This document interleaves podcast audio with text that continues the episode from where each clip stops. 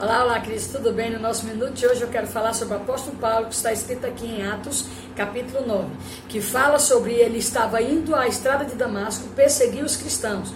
Quando ele vê uma luz do céu e ali ele cai com o rosto em terra e ali ele ouve uma voz dizendo: Paulo, Paulo, por que me persegues? Na realidade, Paulo estava indo a um caminho pensando que estava fazendo a coisa certa, mas ele não estava, até que Deus faz com que ele tenha um encontro e ali Deus fala a verdade para ele.